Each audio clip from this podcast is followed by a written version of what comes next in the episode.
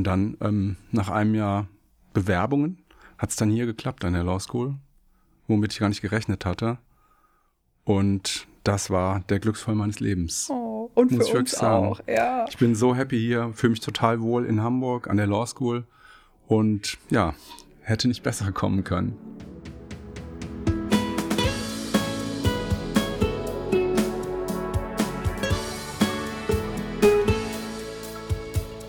Brezeln und Wein, der Podcast für die ehemaligen der Bucerius Law School. Liebe Zuhörerinnen und Zuhörer, ich begrüße euch ganz, ganz herzlich zu unserer Jubiläumsfolge.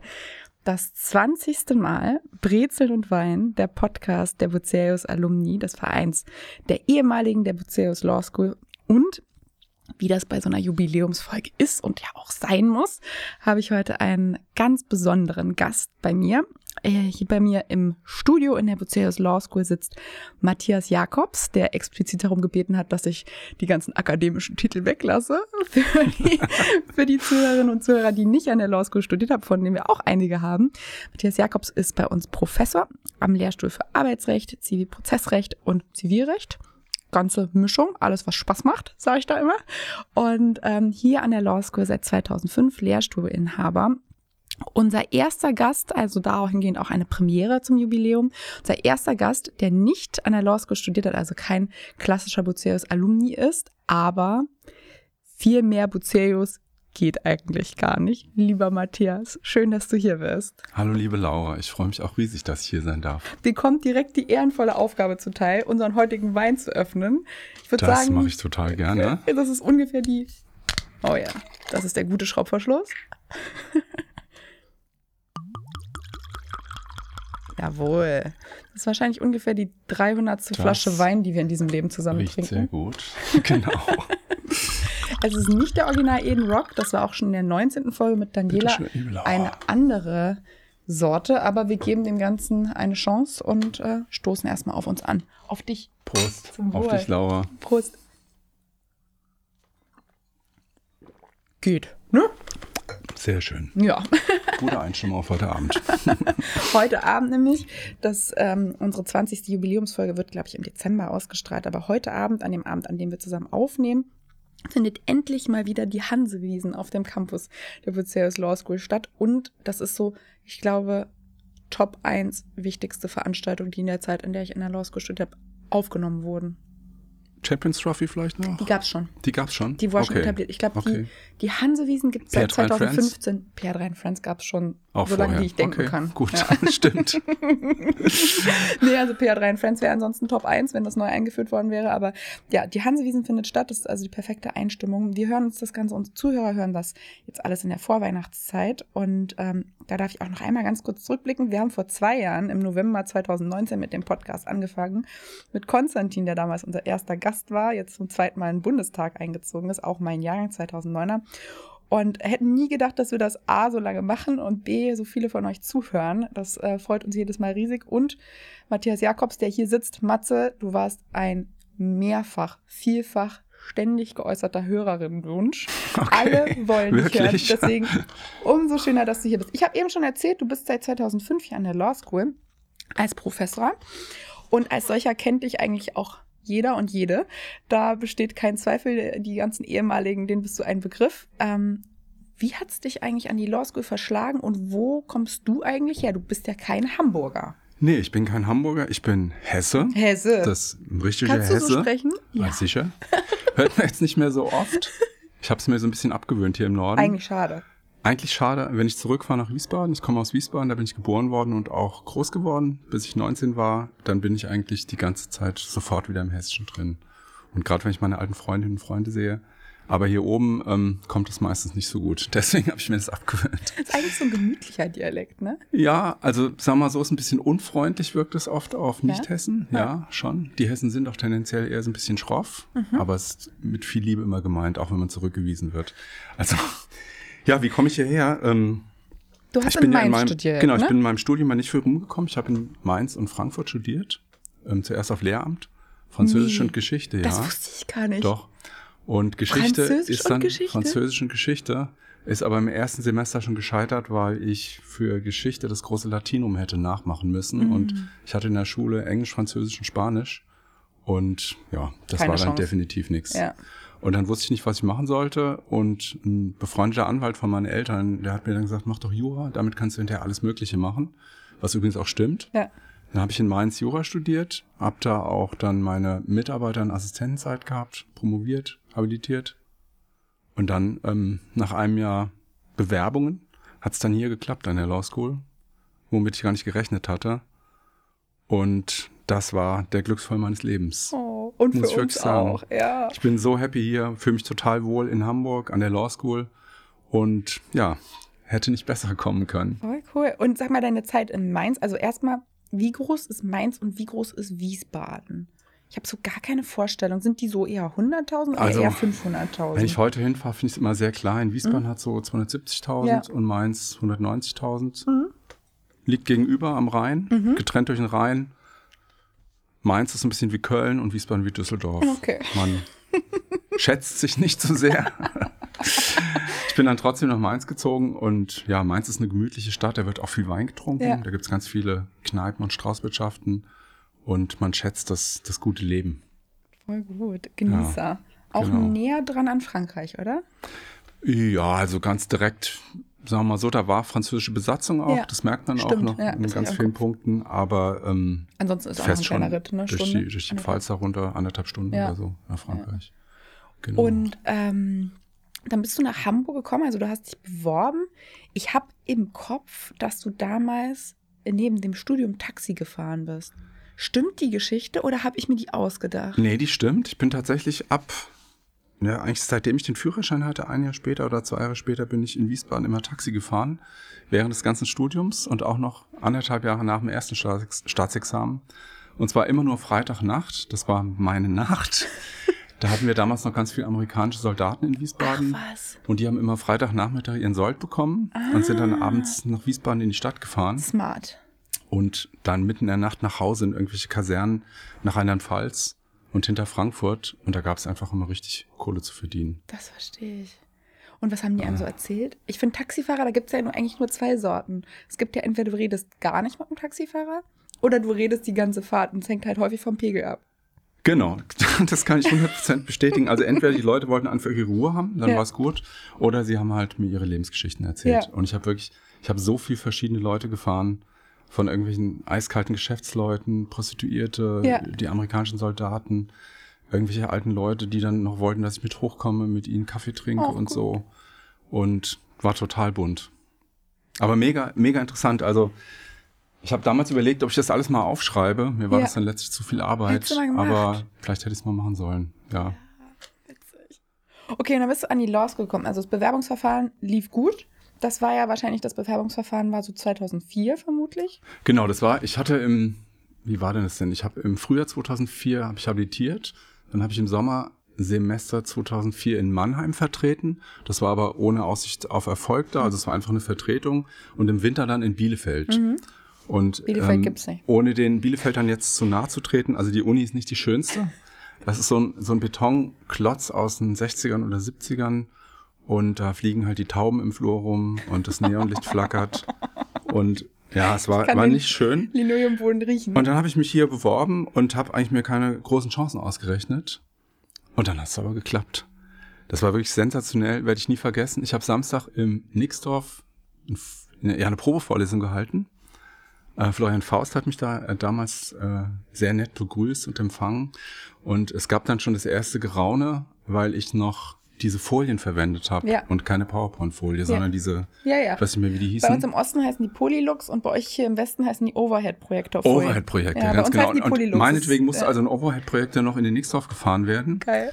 Und ich wusste nicht so genau, wie das angekommen ist. Jedenfalls bin ich dann abends nach Münster gefahren, habe da Verena getroffen, meine. Frau, und wir waren auf einer Vernissage. Und dann rief mich so gegen 20 Uhr Florian Faust an. Herr Jakobs, ich kann Ihnen gratulieren.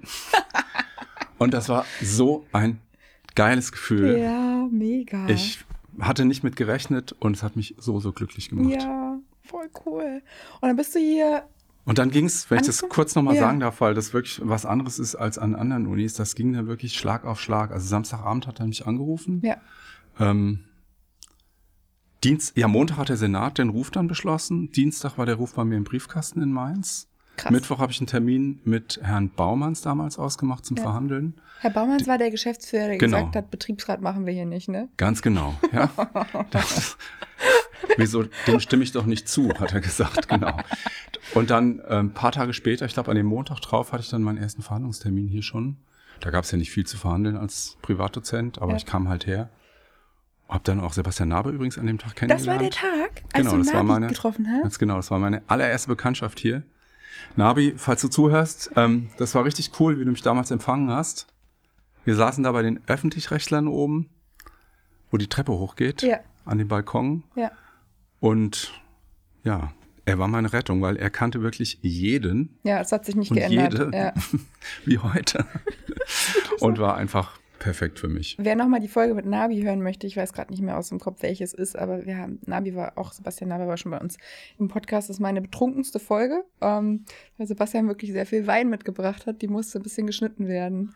Äh, Nabi hat wie immer alle Erwartungen übertroffen und seinen eigenen Wein mitgebracht. Ähm, macht machte anscheinend 2005 schon das gleiche wie jetzt heute. Äh, Menschen zusammenbringen und vernetzen. Total. Und äh, ja, kann mir gut vorstellen, dass ihr beide direkt ein Match wart. Total.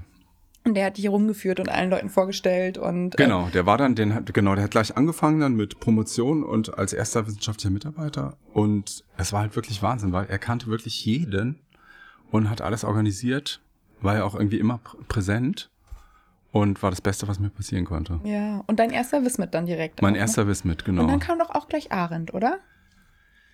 Wie war das? Ja, also er war eine Zeit lang, ich glaube am Anfang war er allein und dann haben wir, ich hatte ja keine, keine Alumni, Ja. auf die ich zurückgreifen Ja. konnte. Und dann haben wir am Anfang, glaube ich, überwiegend eine externe Besetzung gehabt mit, mit Arendt Gast. Jörg Noltin und Daniela Mattheus, glaube ich. Nee, die ist anders. Daniela. Ich, bei Ja. mir klingelt was. Ja, ich komme auch nicht auf Daniela Dunker. Stimmt. Daniela Dunker. Richtig. Genau.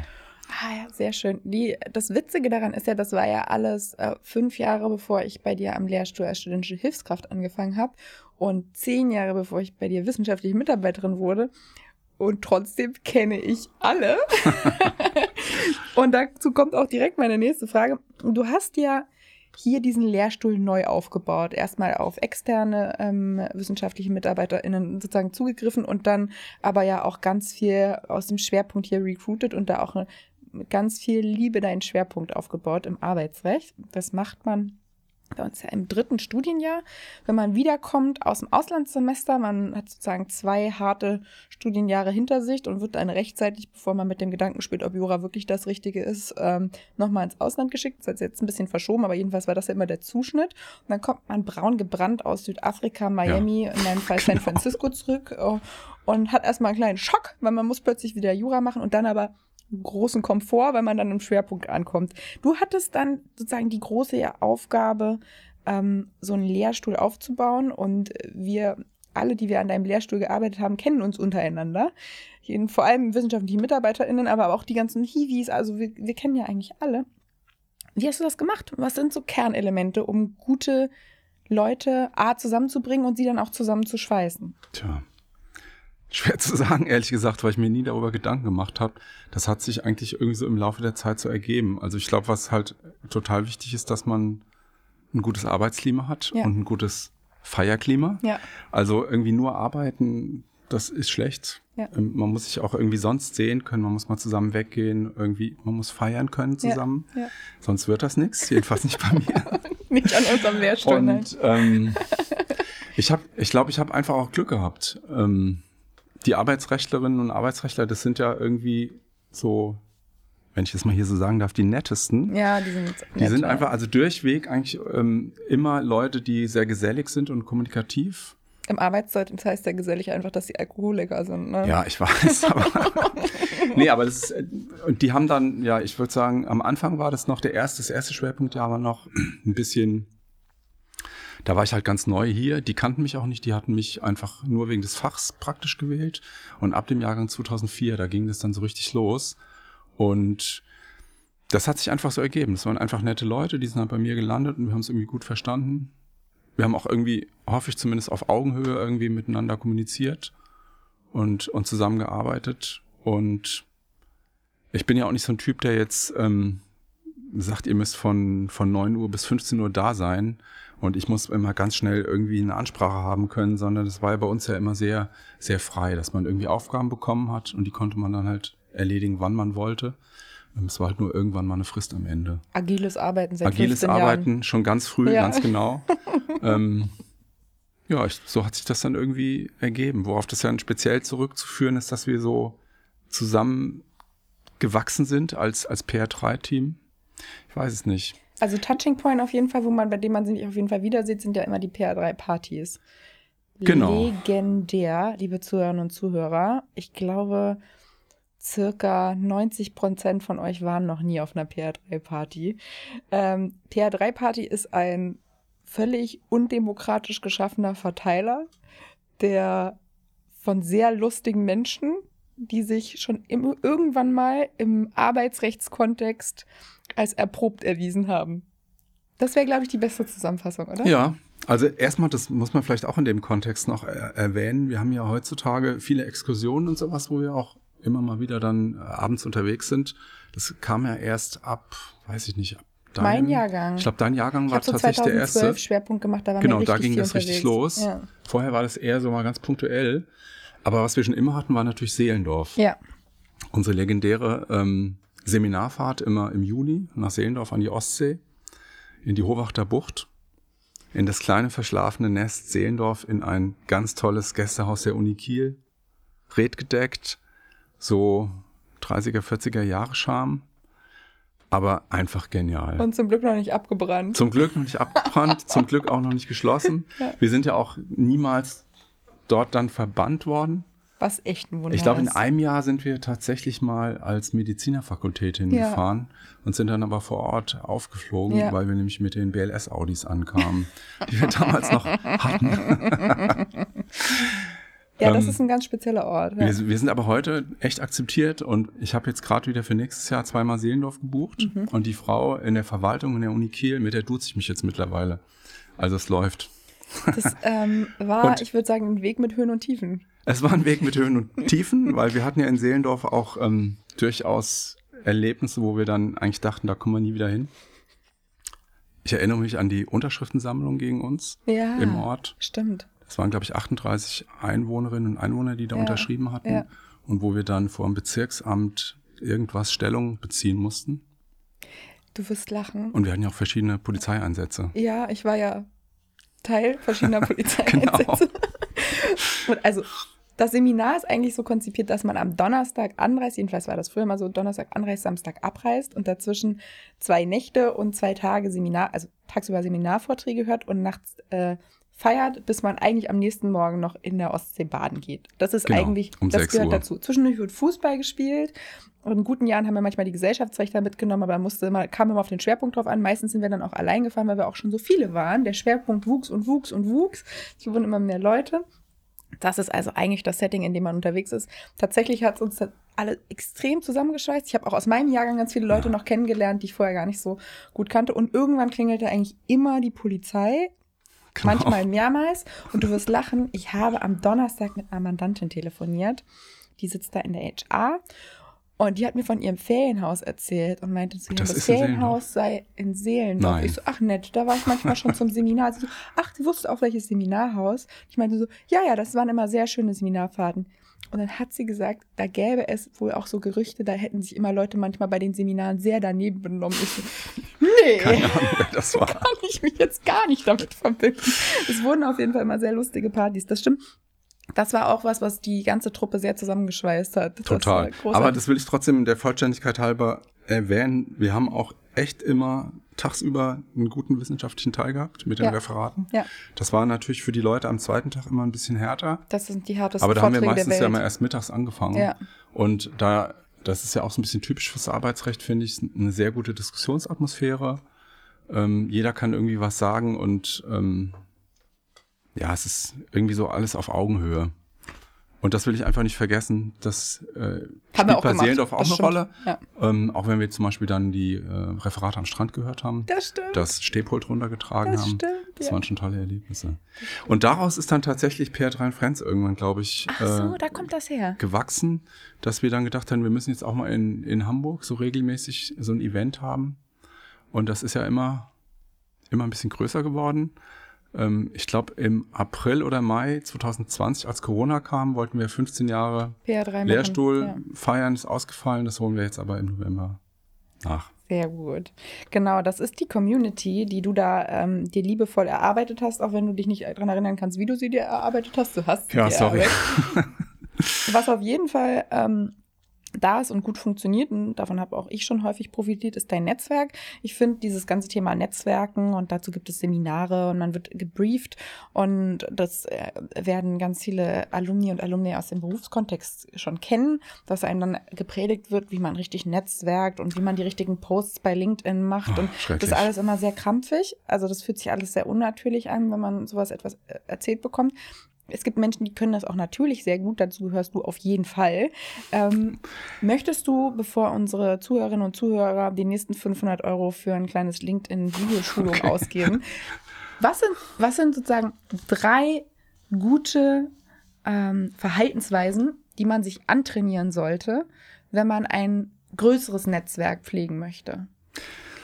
Puh, also mit dem Antrainieren ist natürlich so schwierig. Ja, Dann wird das ja schon wieder so Mhm. künstlich. Ähm, also ich will vielleicht noch eine Bemerkung vorweg Mhm. schicken. Ich halte tatsächlich so ein gutes Netzwerk für mega wichtig. Ich auch. Das sage ich auch äh, eigentlich jetzt immer im Schwerpunkt. Ja. Für das, was man so Karriere in Anführungszeichen nennt, Ja. ist die Note eigentlich nur ein Drittel. Ja. Ein Drittel ist Netzwerk und das letzte Drittel ist das Glück, einfach zur richtigen Zeit am richtigen Ort zu sein. Ja. Und ähm, wenn ich dann jetzt übers Netzwerken was sage, dann klingt das vielleicht so, als ob das so berechnend sein, wenn ich den Leuten sage, ihr müsst ein Netzwerk aufbauen, ist es für mich aber nicht. Mir macht, also mir macht es tatsächlich einfach Spaß. Und das ist eigentlich schon der erste Punkt. Irgendwie, man muss Spaß haben, mit ja, fremde Menschen kennenzulernen, mit denen essen zu gehen, mit denen irgendwie sich auch auf einer privaten Ebene versuchen auszutauschen. ja. Was natürlich noch mehr hilft, wenn man vielleicht abends mit denen weggeht Ja. und auch mal ein Bier zusammen trinkt. Ja. Das ist auf jeden Fall ähm, gut. Und dann habe ich eigentlich gemerkt, ähm, die so Hürden, die es gibt, dass man denkt, hm, den kann ich nicht ansprechen, ähm, der ist so weit weg von mir oder auf zu vielen Ebenen über mir. Das ist alles Quatsch. Ja. Man muss die Leute einfach ansprechen, anmailen, anrufen, einfach ansprechen und es funktioniert immer. Und wenn man selber awkward findet, dann finden es die anderen auch awkward. Man muss es einfach als ein bisschen natürlicher transportieren. Genau. Und man kann es ja auch ein bisschen mit Humor dann irgendwie vielleicht verkaufen. Äh, man sollte vielleicht nicht unangenehm aufdringlich sein.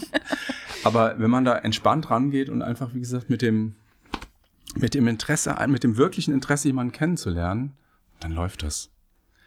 Das ist übrigens auch eine Methode, äh, wie man ähm, für den Schwerpunkt oder für wen auch immer zum Beispiel ähm, an Geld kommen kann Ja. und an Unterstützerinnen und Unterstützer, dass man die versucht irgendwie auf so einer menschlichen Ebene einzubinden und dann, dann funktioniert das meistens. Total. Ja. Ja, ja, einfach ehrliches Interesse. Also ne? es gibt so Ja. viele Situationen beim EuGH zum Beispiel, wo, wir, wo ich dann einfach gesagt habe, ich, ich schreibe jetzt einfach den Richter direkt an per Mail und dann, dann hat er reagiert und dann konnten wir hinfahren.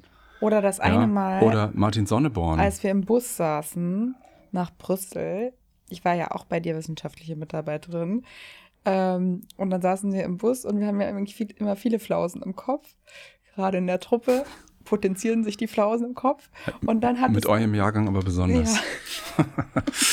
Und dann ähm, hattest du die Idee, da war ich Wismit schon bei dir. Dann hattest du die Idee, man könnte doch mal, wenn man nach Brüssel fährt, Martin Sonneborn von die, die Partei anschreiben. Genau. Der macht, sei doch für alle Dummheiten offen. Genau.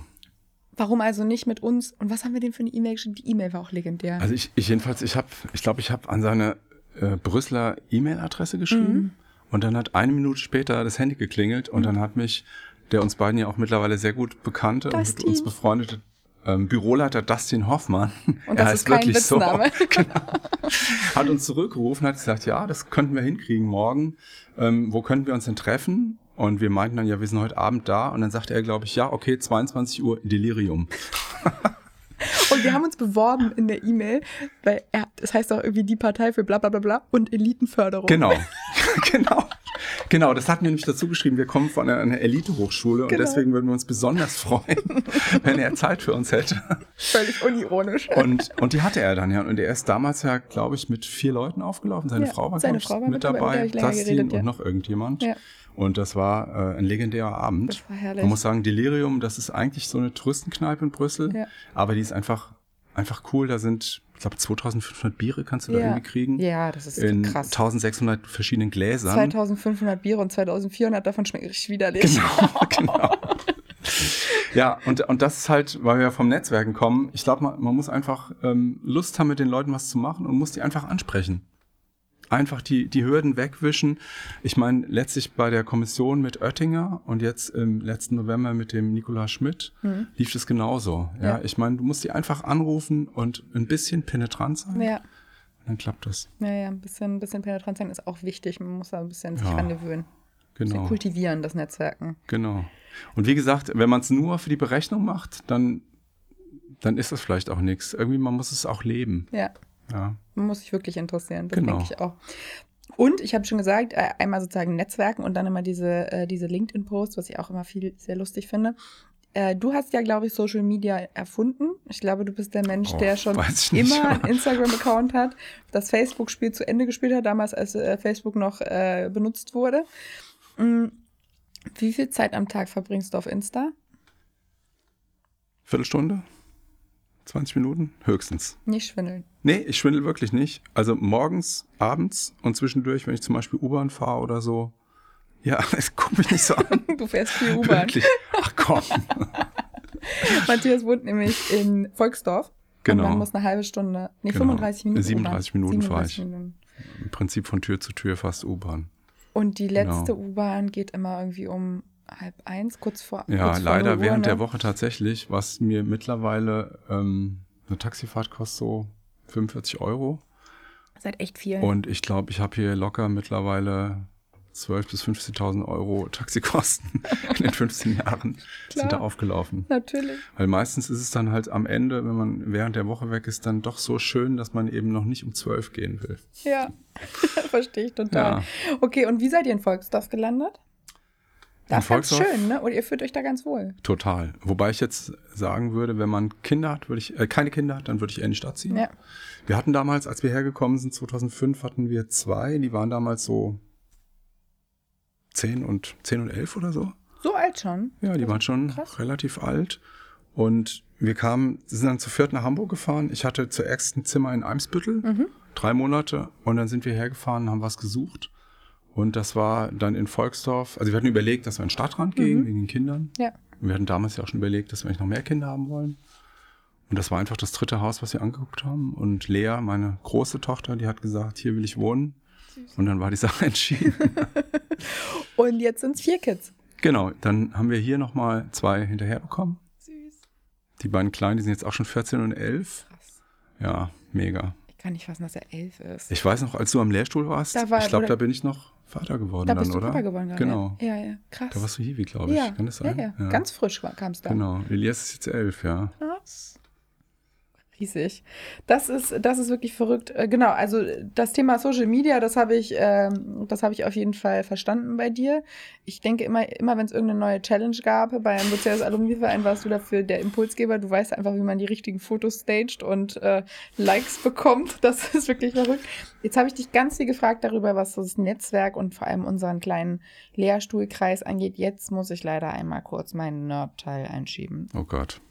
Ich weiß nämlich, ich habe angefangen am Lehrstuhl zu arbeiten als studentische Hilfskraft am 1.7.2010. Das war ähm, am Okay. Ende vom ersten Worauf Jahr. jetzt hinaus? Und am 7.7.2010 hat das BAG den Grundsatz der Tarifeinheit gekippt. Ah, okay. Und ich weiß noch, ich hatte ja keine Ahnung von Arbeitsrecht, das hatte ich ja noch gar nicht gehört. Und ich weiß noch, wie Nathalie Putterer, heißt Ja. sie noch Putterer? Ja, nee, die heißt Langefeld mittlerweile. Langefeld, stimmt, Nathalie heißt jetzt Langefeld. Richtig. Nathalie war natürlich auch am Anfang mit dabei. Genau, Die, die, die lief mir auf dem Flur entgegen Mhm. und meinte, die Tarifeinheit wurde gerade gekippt. Und in meinem Kopf hat gar nichts geklingelt, aber ich habe versucht, möglichst enthusiastisch zu gucken und habe dann zu Nathalie gesagt, ich so, und das heißt was? Und dann meinte sie zu mir, na das, was Matze schon immer gepredigt hat. Du hast nämlich deine Disk geschrieben zu der Frage, Tarifeinheit oder Tarifkonkurrenz. Genau, Tarifeinheit und Tarifkonkurrenz Genau, hieß die. Mhm. Genau, und dann im Prinzip die große Frage, äh, Mhm. entweder oder. Ähm, und was ist das eigentlich und was ist da passiert 2010? Oh Gott, willst du wirklich darüber Ich will reden? das wissen, ja, ja. Also ich und du musst es einmal ganz kurz, erklären. Genau, ich mach's ganz, ganz kurz. Ja. Also es gibt ja verschiedene Gewerkschaften und jedenfalls in besonders in bestimmten Unternehmen gibt es verschiedene Gewerkschaften, die um Mitglieder konkurrieren. Und dann kann man sich eben die Frage stellen, ob jede Gewerkschaft Tarifverträge für ihre eigenen Mitglieder schließt. Im gleichen Betrieb. Im gleichen Betrieb, Mhm. genau, oder gleichen Unternehmen. Oder ob man sagt, eine Gewerkschaft hat den Vorrang vor der Ja. anderen. Ja. Und damals gab es eine Rechtsprechung, die war schon uralt, von 1950, 54, glaube ich, die gesagt hat, in einem Betrieb darf immer nur der Tarifvertrag einer Gewerkschaft gelten. Damals hat man gesagt, der speziellere, was auch immer das ist. Und gegen diese Rechtsprechung, die ja offenkundig gegen die Koalitionsfreiheit verstieß, hat wirklich seit von Anfang an hat eigentlich das Schrifttum dagegen angeschrieben. Ähm, und zwar lagerübergreifend, aber das BRG war wie eine Betonmauer, sie immer abgeprallt. Krass. Und ich fand es total spannend und habe mich dann 1992 äh, zu einer Dissertation dazu entschlossen. Und mein Chef sagte damals, Herr Konzen, ach, das bringt nichts, das BRG ist wie eine Betonmauer, können Sie machen, aber haben schon viele drüber geschrieben. Und dann habe ich aber dieses Buch geschrieben. Das ist auch nicht groß aufgefallen.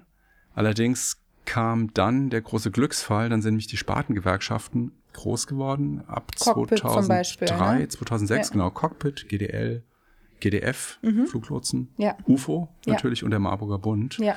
Und plötzlich war das Thema wieder in aller Munde. Ja. Und es gab mal eine Dissertation. und dann ist die in dem ersten einstweiligen Verfügungsverfahren, was die Lufthansa, glaube ich, gegen Cockpit ähm, angestrengt hatte bei einem Streik, da ist die auch Gegenstand der München Verhandlungen gewesen, diese Dissertation, weil nämlich der Herr Brahm, der damalige Richter Ja. dort, sagte, hier, schauen Sie da mal rein, so werde ich auf jeden Fall entscheiden. Ja. Ja, und dann ähm, ist das Thema hochgekocht. Beim BRG sind die auch aufmerksam geworden. Da gab es Gott sei Dank dann einen Senatsvorsitzendenwechsel im vierten zuständigen Senat. Und die haben sich dann überlegt, ja, wir geben unsere Rechtsprechung auf, haben dann wirklich eine Reise durch die Bundesrepublik gemacht und die ganzen Verbände angehört, was sie dazu sagen. Und dann 2010 kam dann tatsächlich die Entscheidung und hat mich wirklich unglaublich glücklich gemacht Ja. weil ich damit auch nicht mehr gerechnet hatte und weil, ja, weil plötzlich mein Thema dadurch so wahnsinnig aktuell geworden ist. Total. Das war eine richtig aufregende Zeit. Das Genau. War, das war wild. Und dich hat das Aber sehr glücklich gemacht. Sehr viele Menschen hat das nicht so glücklich Genau. gemacht. ähm, vielleicht möchtest du mal über die Menschen sprechen, die das nicht so glücklich gemacht haben. Gut, okay. Also, die- man muss sich das jetzt nochmal, ne, kleiner Arbeitsrechts-Nerd-Talk, man muss sich das jetzt nochmal aus äh, Unternehmersicht vorstellen. Die haben dann den Spaß mit den Streiks zweimal im Jahr. Nicht, wenn die einen streiken und dann nochmal, wenn die anderen streiken. Also das ist ja, Streik ist ja immer nur das, die letzte Eskalationsstufe, ne? Eine ganz normale Tarifvertragsverhandlung, der auch häufig nicht mit Streiks verbunden. Das ist ja immer der, Genau. das Druckmittel, was dann angezogen wird, wenn man halt nicht zusammenkommt und sich nicht einigen kann auf dieses Tarifwerk. Und äh, auf Seiten der Unternehmer und Unternehmerinnen war dann, der Aufschrei war groß, als es plötzlich hieß, es können jetzt plötzlich zwei Gewerkschaften im Betrieb rummoschen. Genau, der war sehr groß auf Arbeitgeberseite erstmal, ähm, allerdings vor allem so aus interessierten Kreisen, Ja. die ich jetzt auch nicht näher beschreiben möchte, Ja. ähm, wo dann an die Wand gemalt wurde, dass praktisch unser gesamtes System zusammenbrechen Ja, wird. Ja, also schlimmer geht's nicht.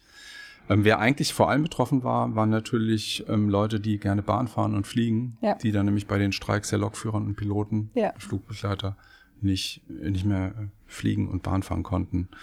Ja, und diese, diese interessierten Kreise, die haben dann auch wirklich ähm, extrem Lobbyarbeit gemacht und haben versucht, die frühere Rechtsprechung über ein Gesetz wieder zur Geltung zu verschaffen. Und ich habe damals in irgendeinem Schwerpunkt einen Kasten Bier eine Wette verloren, weil ich nämlich gesagt habe, das schaffen die nie. Sie haben sich aber tatsächlich durchgesetzt und dann kam 2015, glaube ich, das Tarifeinheitsgesetz Genau. und hat die alte Rechtsprechung wieder eingeführt. Allerdings mit der Modifikation, dass jetzt der Mehrheitstarifvertrag vorgeht, also der Tarifvertrag der Gewerkschaft, die mehr Mitglieder im Betrieb hat. Und das ist typischerweise nicht die kleine Spartengewerkschaft, Ja. sondern die große DGB-Gewerkschaft. Und da muss man sagen, das war ein sehr schmutziges politisches Geschäft, weil sich nämlich die Arbeitgeber mit dem DGB da in ein Bett gelegt haben. Ja. Und Geht also, ja. Genau. ja, und dann war dieses Gesetz da. Und das, und ähm, das hat mich dann sehr unglücklich gemacht. Das hat dich sehr unglücklich gemacht und zwar ja auch nicht nur dich, sondern auch vor allem diese Spartengewerkschaften. Und dann hast du das gemacht, was ich so wirklich äh, Top 3 aufregendsten Situationen mir vorstelle im Leben von jemandem, der Jurist, Juristin ist. Du bist äh, mit einer Verfassungsbeschwerde vor das Bundesverfassungsgericht gezogen. Genau, dann habe ich, dann hat mir übrigens auch wieder ein Netzwerk geholfen, Mhm. weil ich die, die Leute von UFO schon von irgendeiner, ich weiß nicht mehr, von irgendwo kannte ich die von irgendeiner Tagung, wir hatten Mhm. auch mal zusammen Bier getrunken.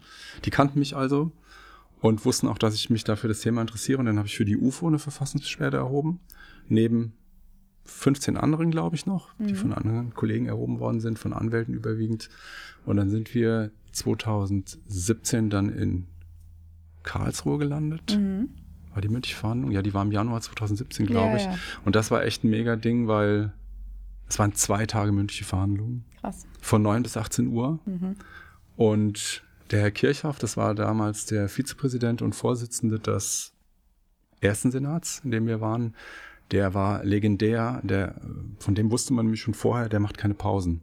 Es gab also nur die Mittagspause. Krass. Und man konnte nicht auf Toilette gehen und gar nichts. Man saß da vier Stunden auf Nichts seinem Platz. trinken. Genau. Nichts trinken. Erst die letzte Gott. Stunde, genau. also die Hand zittert. Ja, und das war, das war deswegen toll, weil das, ja, der Saal war halt voll, Fernsehkameras hinten und dann hatte man am Anfang dann die Gelegenheit zu so einem Statement. Das konnte man noch ganz gut vorbereiten vorher.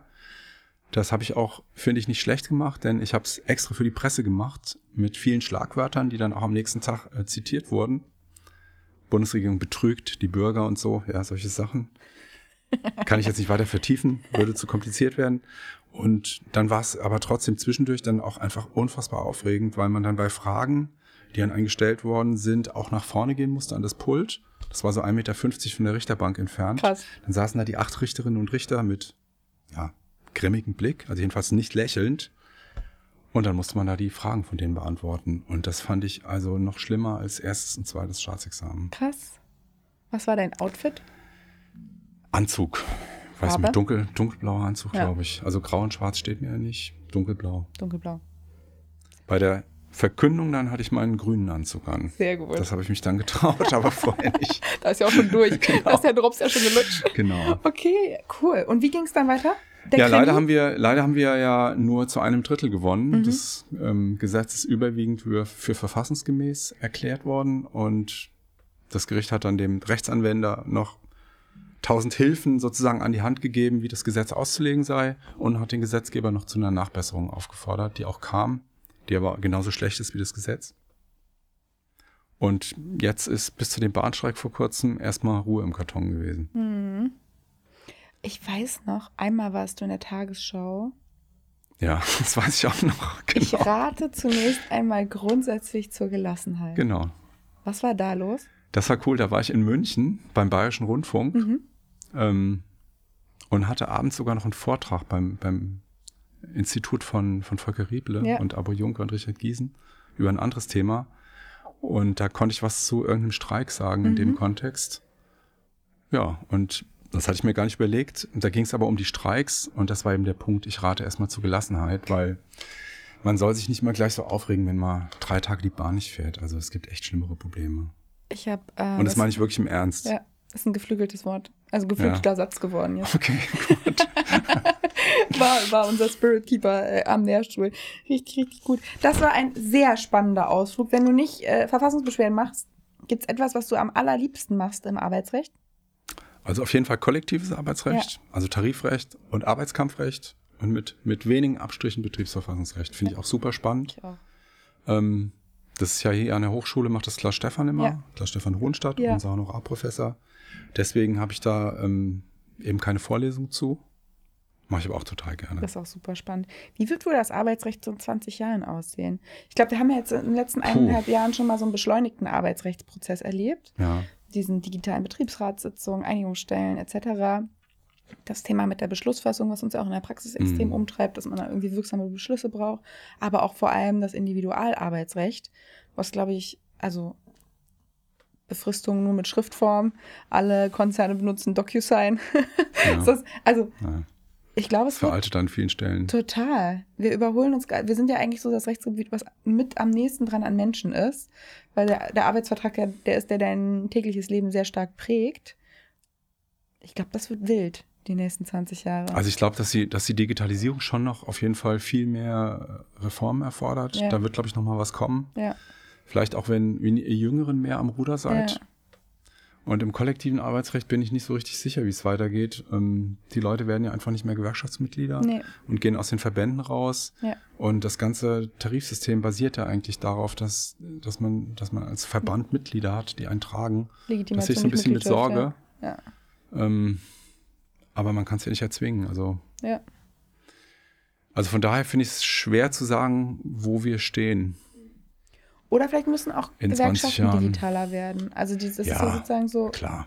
dass es eher so ein bisschen ist wie deine private Krankenversicherung. Weißt du, das, das ist selbstverständlich, ich bin nicht privat krankenversichert, aber so stelle ich es mir vor, Ich dass du nicht. quasi dir eine Zusatzleistung, also sozusagen nochmal zusätzlich Wumms bei der Arbeitsvertragsverhandlung holst. Also ich, ich glaube tatsächlich, die Gewerkschaften müssten mehr reine, reine Interessenverbände für, Ja. die, für die Arbeitnehmer werden und Arbeitnehmerinnen. ja, Und mit, vielleicht mit ein bisschen weniger ideologischem Überbau. Ja. Das interessiert nämlich viele gar nicht so. Ja. Ja.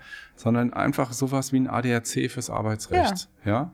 Und das machen, finde ich, die, die kleinen äh, Spartengewerkschaften auch ziemlich gut. ja, Und das finde ich beim, beim DGB manchmal eher ein bisschen schwierig. Ja. Wenn du dann da politisch zum Beispiel nicht auf Linie bist, dann fühlst du dich schon nicht zu Hause. ja, Und das sollte eigentlich nicht so sein. das stimmt, das sehe ich auch so. Das Leben als Professor. Ich habe es mal zusammengefasst mit ähm, Lehre, Wissenschaft und die pure Schwerpunkterfahrung. Jedenfalls dein Leben als Professor. Ich kann ja ganz kurz von meinem Schwerpunkt erzählen. Ich bin 2012 bei dir in den Schwerpunkt gekommen. Und das war für mich der Jura Turning Point, weil das hat mir bis dahin alles wirklich gar keinen Spaß gemacht. Ich fand es richtig langweilig und bin ja auch, also ich kann mich einfach nicht dieses Alleinstudium Ja. Da bin ich einfach nicht für gebaut. Das interessiert mich einfach nicht. Mm, Und das war für mich der Wendepunkt, weil wir dann zusammen im Arbeitsrecht erlebt, hab, erlebt haben, wie das ist, wenn man mal ein ganzes Gebiet von allen Seiten beleuchtet und dann plötzlich ergibt das System Sinn. Also jedenfalls Ja. das Arbeitsrechtssystem, dieser Punkt, an dem alle immer gesagt haben, der, der Punkt, wo immer alles Sinn ergibt, da bin ich nie hingekommen. Aber jedenfalls, dass das Arbeitsrechtssystem so in, der, äh, in sich einen, einen geschlossenen Kreis ergibt. Das kam ich, das kam bei mir irgendwie 2012 im Schwerpunkt und ich glaube, gerade der Kontakt auch mit vielen ähm, Praktiker und Praktikerinnen, das war toll, weil die dann erzählt haben, wie das bei denen funktioniert, wie arbeiten die mit dem Betriebsrat, Genau. wie gehen die mit ihren äh, mit ihrem Personal um, wie handeln die Gewerkschaften. Genau. Das war für mich äh, richtig gut und in sozusagen, ich habe es geschafft, in der Tiefe zu verstehen, was toll war. Wofür brennst du im Schwerpunkt? Was ist da sozusagen deine Mission? Was, wenn du dir, du hast jetzt, glaube ich, gerade wieder einen neuen Schwerpunkt Genau, hat gerade angefangen, super Truppe. Wie viele Leute hast du diesmal? 20. Krass. Wir hatten Große ja Truppe. äh, während Corona einen Einbruch, Ja, den ich mir gar nicht erklären kann. Aber Ja. jetzt im Moment, dieses Jahr sind wir der schwerste, äh, der größte Schwerpunkt. Der schwerste Der schwerste Schwerpunkt. Schwerpunkt. ja, wo, ja, das mit dem Schwer, da möchte ich aber auch gleich nochmal was zu sagen. Dem Arbeitsrecht wird ja immer nachgesagt, es sei einfach und so. Das ist einfach Quatsch. Aber das ist sehr komplex, weil es so viele Rechtsquellen hat, die viele andere nicht kennen. genau, und viel Richterrecht, ganz genau. Ähm, jetzt habe ich eine Frage gerade aus dem Auge verloren. Wofür brennst du im brenne ich Schwerpunkt? Was ist sozusagen da dein Antrieb, wenn du dir deine, ich nenne sie jetzt mal Ja. unsere 20 neuen Schwerpunkthäschen, die dich da angucken mit großen Augen und nicht wissen, was Arbeitsrecht ist? Also tatsächlich, ähm, wenn ich, wenn ich sowas wie eine Mission habe, dann ist die tatsächlich, es soll Spaß, Jura soll Spaß machen und man soll verstehen, warum man das alles macht. Ja, deswegen mache ich ja viel mit der Praxis. Ich bin ja nicht so international unterwegs, dafür mache ich aber viel mit der Praxis. Und ähm, ich glaube, wenn man mal sieht, wie das in der Praxis gehandhabt wird, dann macht es vielleicht auch wieder mehr Spaß, das zu lernen und wenn man versucht, es zu verstehen, weil man irgendwie weiß, wofür man das macht und was das eigentlich in der Praxis soll. Und du hast Ja. ja auch immer noch ein bisschen die prozessuale Verknüpfung, weil du ja auch eigentlich im Zivilprozess dich Mhm. super, super gut auskennst. Und das ist ja, finde ich, auch eine Seite, die man im Studium fast gar nicht Kommt viel mitbekommt. zu kurz. Ja, und das ist aber totaler Quatsch. Könnte man auch noch, ja, ist ein, ein extra Thema. Ja. Könnte man noch mal gesondert auch drüber reden. Also das war der eine Punkt. Und dann muss ich sagen, ich bin immer total happy, wenn ich mit dem Schwerpunkt unterwegs bin und einfach mal rauskomme aus meinem, aus meinem Büro, ob das jetzt zu Hause ist oder hier. Einfach dieses Unterwegssein, äh, Menschen und Unternehmen kennenlernen, ähm, zusammen weggehen. Ähm, das ist einfach, ja, ich kann mir ehrlich gesagt nichts Schöneres vorstellen als Beruf. Es Top drei schönste Ausflüge. Puh, jetzt, äh, isolierte oder jetzt als, als Art von Ausflug? Nee, isoliert. Mit, mit Seelendorf oder ohne? Ohne Seelendorf. Seelendorf ist ja Also auf jeden eine Fall, Dauerveranstaltung. ich kann mich jetzt an alles nicht mehr so im Detail erinnern. Also auf jeden Fall zählt die Exkursion nach Düsseldorf dazu mit Ja. Klim, äh, zu Klimt. Und da kann ich jetzt, da kann ich ehrlich gesagt keine, also mir fallen, mir fallen jetzt bestimmte Erlebnisse ein, die könnte ich aber keinem Jahr und keinem Schwerpunkt zuordnen. nee, macht nichts. Orte? ähm, Düsseldorf auf jeden Fall. Dann auf jeden Fall Brüssel und EuGH. Ja, Unbedingt. ja. Das stimmt, die Brüssel-Ausflüge waren immer toll. Die sind einfach, die sind total sensationell. Und dann ähm, auf Platz drei konkurriert eine Frankfurt-Exkursion, ich glaube in den 2016ern im Schwerpunkt, mit einer Berlin-Exkursion, die schon etwas älter ist, die auch ganz toll war. Und wir haben uns auch super viele spannende Unternehmen angeguckt, auch Unternehmen, von denen man äh, überhaupt keine Ahnung hatte, dass es sie gibt. Ich weiß noch, Genau. die Trägerwerke, Ja, da waren wir, glaube ich, zusammen. War das in Lübeck oder so? das war in Lübeck. Ja, genau. genau. Das war, glaube ich, so ein Medizinunternehmen. Genau. Und noch nie von gehört. Super spannende Exkursion. Die haben sich auch super viel Zeit für uns genommen. Wir waren häufiger auch im Hafen und haben uns da eine Werft angeguckt. Genau, wir haben auch, muss man sagen, viele Sachen früher gemacht, die heute gar nicht mehr so gehen, Ja. weil die Unternehmen strenger geworden sind. Ich weiß nicht, warst du dabei? Wir haben U-Boote angeguckt Ja. in Kiel. Ja. Das fand ich auch Das waren auch. Militär-U-Boote, oder? Das waren richtige Militär-U-Boote, genau, für den Export bestimmt. ja. Durften noch leider nicht rein. Ja, schade. Aber wir sind neben den U-Booten gelaufen und ähm, ja, es war, war sensationell. Und dann waren wir bei VW in diesem LKW-Werk Genau. in Köln. Das war. Nee, Ford. Nee, in Köln war Ford, Ford. Ford, Das genau. war nach einer extrem durchzechten Nacht. Ja. Das weiß ich noch. Düsseldorf, ja. Alle hatten Kopfschmerzen. Es waren Klimt-Ausflüge. 35 Grad im Schatten und die haben uns durch das Werk geschickt in diesen kleinen Wägelchen, die diesen so. Plexiglas-Wägelchen. Ja, diesen da waren dann Plexiglasbussen. 55 Grad drin. Ja. Keiner hatte Wasser dabei. Und danach haben wir noch die Betriebsräte kennengelernt. ja. Und warst du dabei, Laura, das muss ich auch kurz erzählen, wo wir mal in dem, in dem Bergwerk waren, Kali-Bergwerk? Da war ich nicht dabei, leider. Das war auch unglaublich. Da hat er uns dann, also da waren schon mindestens 50 Prozent Vegetarier im Schwerpunkt und wir wurden dann bewertet mit so einer riesen Fleischplatte vom örtlichen Metzger. ganz was Feines. Es war wunderbar, genau. Gut. Und die verrückteste Aktion aller Zeiten? Die verrückteste Aktion. Also auf jeden Fall äh, Seelendorf. Da Ja. fallen mir jetzt verschiedene Sachen ein, Ja. die ich vielleicht zur auch nicht unbedingt erzählen kann. Aber ähm, der Kollege S.B. zum Beispiel, Ja. der mit dem Feuerlöscher einen Schaumteppich zum Tanzen legen wollte, so Sachen, die gehören auf jeden Fall dazu. Renommierter Rechtsanwalt. Genau. S.B. genau. Sehr schön. Wenn du, ich sag mal so, ich fasse es mal so zusammen, dein berufliches Leben ist super aufregend. Man stellt sich so einen Professor ja vor in so einem Zimmer voller Bücher und so einer Schar von Untergebenen, die ihm irgendwelche Kopien reintragen. Das ist bei dir das Furchtbar. ganze Gegenteil. Bin ich, also jeder muss das, glaube ich, machen, wie er will, aber für mich ist das auf jeden Fall Genau, nichts. also ich würde sagen, dein Leben als Prof ist super, super, super aufregend. Wie entspannst du? Also tatsächlich seit ein paar Jahren durch Sport. Mhm. Ich mache morgens und abends Sport und es tut mir total gut und ich bin da fast schon süchtig nach. Mhm. Und ich lese gern und ich gucke gerne Serien auf Netflix auch. Sehr gut. Das ist so der Teil, wo ich für mich jetzt vielleicht entspanne und was ich natürlich auch schön fände. Das klingt jetzt so nach Klischee, aber wenn ich, äh, was weiß ich, dann mit den Kids irgendwie eine Radtour mache oder sowas, Urlaub in auch cool, genau. Südfrankreich, Ja. oder? Zum Beispiel, genau. Kommt ja öfter vor. Drei Wochen geht es, Wobei ja? wir planen nächstes Jahr, ich versuche gerade die Familie zu überreden, nach Island zu fahren. Ich will unbedingt mit dem Wohnmobil äh, um die Mhm. Aber wie Insel kommt ihr dahin? Ihr dürft nicht fliegen. Ja, das ist ein zentraler äh, Streitpunkt. Streitpunkt tatsächlich. Man kann mit der Fähre fahren, aber das dauert irgendwie zehn Tage.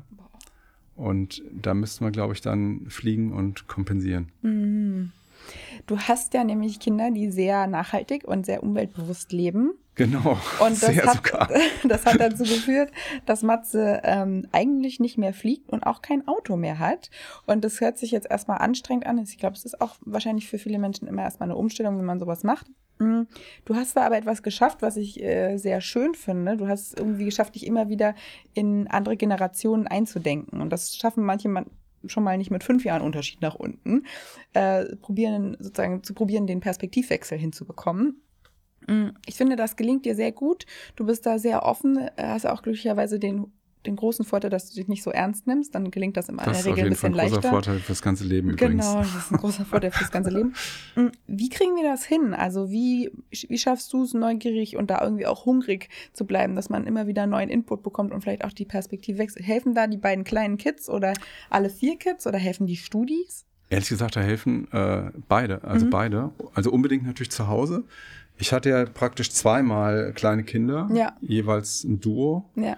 Und als die Großen weg waren, kamen noch mal welche hinterher. Ich finde, das bringt unheimlich viel. Da sieht man vieles entspannter und ähm, guckt das ähm, aus einer anderen Perspektive an. Und dann muss ich das natürlich auch sagen, äh, an der Law School zu sein, das ist wie ein Jungbrunnen. Du hast permanent mit, mit jüngeren Menschen zu tun, die dich irgendwie auch mit neuen Situationen konfrontieren und herausfordern. Und wenn man sich, ja, das ist dann so eine Einstellungssache, wenn man sich neugierig darauf einlässt, dann geht das irgendwie. Ist natürlich schon auch, ähm, manche Sachen sind echt hart. Also ich fahre ja mit Freshfields eigentlich immer Skifahren Ja. mit dieser wunderbaren Truppe, aber jetzt für nächsten Januar habe ich zum Beispiel abgesagt, weil das liegt so ungünstig, da komme ich mit der Bahn irgendwie nur mit zwölf Stunden Fahrt hin. Oh. Und fliegen Und darfst du halt für nicht. drei Tage fliegen zum Skifahren, also Skifahren ist schon eine Klimasünde, ein bisschen. Mhm. Und dann dafür noch hinfliegen, ähm, das will ich einfach nicht mehr machen. Hast du schon mal überlegt, heimlich zu fliegen? Mm, Würde auch fliegen? ah, nee, irgendwie, Ja. Da steckt ja auch eine Idee dahinter. Ja. Also von daher bringt es, glaube ich, nichts. Sehr gut. Aber das, das Auto abschaffen, das kann ich wirklich jedem nur empfehlen. Ähm, man braucht eine kleine Ge- Eingewöhnungsphase und dann stellt man sich darauf ein und das entschleunigt tatsächlich das Leben total. Man muss ein bisschen genauer überlegen, wie man wohin kommt und ein bisschen genauer planen vorher. Und es ist einfach wunderbar. Man, ich laufe viel, ich fahre viel Fahrrad. Genial. Sehr schön. Weil unsere Zeit schon wieder fast vorbei ist. Schönste BLS-Erinnerung. Ich weiß noch, dass du zwei Bleibeaktionen hattest. Die hätte ich jetzt auch auf jeden Fall aufgezählt. Wo, wo hast du denn den Ruf herbekommen? Wo kamen deine beiden Rufe her? Die kam aus Erlangen 2007 Mhm. und aus Heidelberg 2009. Und die haben wir abgewehrt. Genau, Mit voller Kraft. genau. War das 2007? Schön- Ja, es wird 2007 war Schönste. BLS-Erinnerung oder noch was anderes? ähm, ach, Das ist jetzt, finde ich, auch eine super schwere Frage. Mhm. Also das war auf jeden Fall toll. Ähm, das hat mich beim zweiten Mal noch mehr geflasht, weil es noch überraschender war. Da saß ich völlig ahnungslos in meinem Büro und habe irgendwas gelesen. Und dann musste ich mit in den Mood Court kommen und dann habt ihr da eine Verhandlung simuliert. Und es war einfach ein wunderbares Gefühl. Das war, das war Ganz schon ganz, ganz toll. Ja. und dann sonst, du, es gibt, es gibt so viele schöne BLS-Erfahrungen. Es fällt mir richtig schwer, da eine, eine rauszupicken. Okay. Hab- zum Glück habe ich die Bleibeaktion genannt. Ansonsten wären wir hier im Unwagen, äh, im, im Wagen Ach, das, ja, es gab, gab noch massenhaft andere ähm, im Kontext von Veranstaltungen, Weihnachtsfeiern, Klausurtagungen. Ja. Äh, Klausurtagungen sind auch ein, ein, früher ein, leider muss man sagen, früher, in letzter Zeit ist das ein bisschen die Luft rausgegangen. Eine wunderbare, ein wunderbares Erlebnis gewesen, wo so ein bisschen auch ähm, BLS-Spirit gelebt Profs, hat, Ne? zwischen den Profs mit den Jüngeren. Ja. Da Ja. hast du auch deine Prof-Buddies gefunden. Genau, also damals Herr Feil. besonders um Rüdiger Feil rum. Ja. Ja, den vermisse ich wirklich sehr. Wobei er natürlich nicht der Einzige ist, aber das war ähm, und auch noch, noch ganz viele andere, ehrlich gesagt. Ja. Ich will jetzt gar nicht Rüdiger herausgreifen. Da sind wir wirklich damals noch bis 4 Uhr morgens auch dann noch irgendwo in der Lüneburger Heide oder so ähm, um die Ecken gezogen. Vielleicht ein Erlebnis noch, fällt mir gerade ein. Wer war dabei von den Studis? Weiß ich gar nicht mehr. Ich glaube, Ruben Reher war dabei. Da waren wir in der Lüneburger Heide, Klausurtagung, also wirklich komplett am Arsch, wenn ich es mal so sagen Mhm. darf. Wir sind dann abends in so ein kleines Kaff noch gefahren. Da gab es noch einen Laden, der offen hatte und da standen wirklich irgendwie 30 Harley Davidsons davor. Und das war so ein Rockertreff. Super. Wir sind da rein, so 30 BLSler. Es war ein gewisser Bruch irgendwie in der Atmosphäre. Und dann war da eine Coverband, die hat ACDC-Songs gespielt. Großartig. Äh, und zwar auf einer ganz kleinen Bühne. Und wir haben den Laden innerhalb von einer halben Stunde sowas von umgedreht. Alle haben getanzt. Auf der Bühne. Anne Rötel, ähm, Michael Großartig. Fehling, Thomas Rönnau, Rüdiger. ja, Um die Gitarristen rum. ja. Das war ein Wahnsinnserlebnis. Das klingt nach einer richtig, richtig schönen BLS-Erinnerung. Ja. Ich hoffe, heute Abend bei der Hansewiesen wird es genau wieder das gleiche Format. Da haben wir auch viele ganz herrliche Erinnerungen dran. Und manche haben auch gar keine Erinnerung mehr dran. Aber ja, genau. es gibt die ganze Bandbreite. Äh, ich wünsche es uns auf jeden Fall von Herzen nach dieser Corona-Durchstrecke, die gerade auch für so soziale Wesen wie dich und mich äh, eine schwierige Schreckliche war. Zeit. Ähm, umso schöner, dass es jetzt endlich wieder geht. Lieber Matze, ganz lieben Dank, dass du dir die Zeit genommen hast. Ich stoße nochmal auf dein Wohl an Ja, und freue mich gerne. auf viele schöne neue BLS-Erinnerungen mit dir. Zum Wohl. Ich freue mich auch. Vielen, vielen Dank fürs Einladen. War total nett. Schön, dass du dir die Zeit genommen hast.